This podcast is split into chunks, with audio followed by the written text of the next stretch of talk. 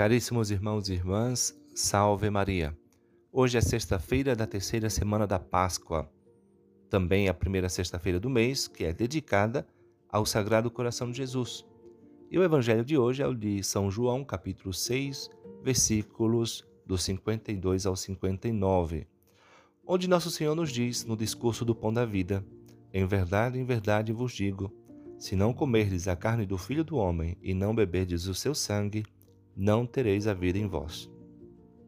Podemos dizer que esta ameaça que Nosso Senhor nos faz para comungarmos, recebermos a Eucaristia, brota do excessivo amor do seu coração, cujo culto hoje lhe tributamos. Numa aparição a Santa Margarida Maria de Alacoque, em 1675, Nosso Senhor pede que ela trabalhe para instaurar a festa ao seu sacratíssimo coração, dizendo: Eis este coração que tanto tem amado os homens. Não recebo da maior parte, senão ingratidões, desprezos, ultrajes, sacrilégios e indiferenças.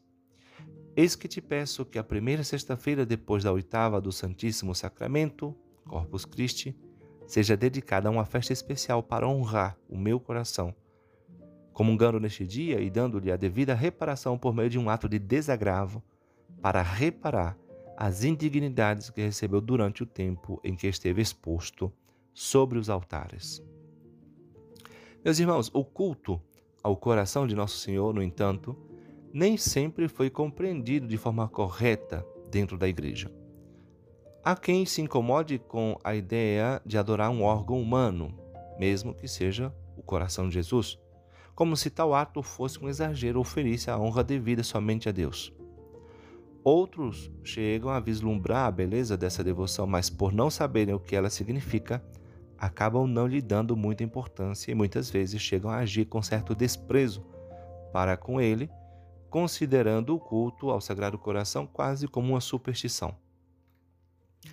Para combater essa visão distorcida das coisas, o Papa Pio XII escreveu em 1956 a riquíssima encíclica Haurietis Aqua, Aquas, exatamente sobre o culto ao Sacratíssimo Coração de Jesus.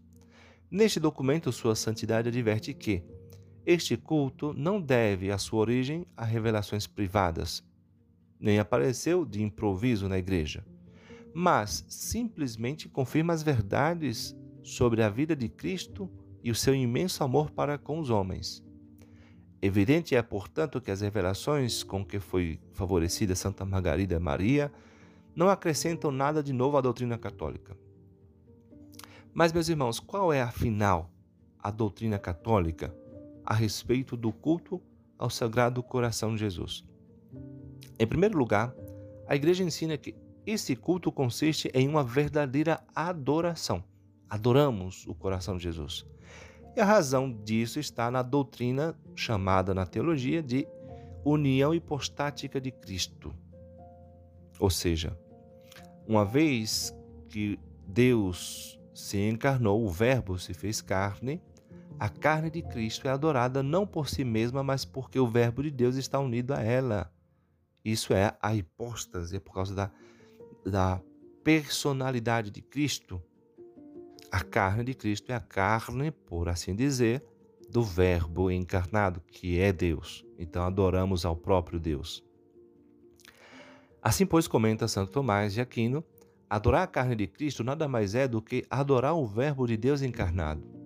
Assim como adorar a roupa do rei nada mais é do que adorar o rei que a veste.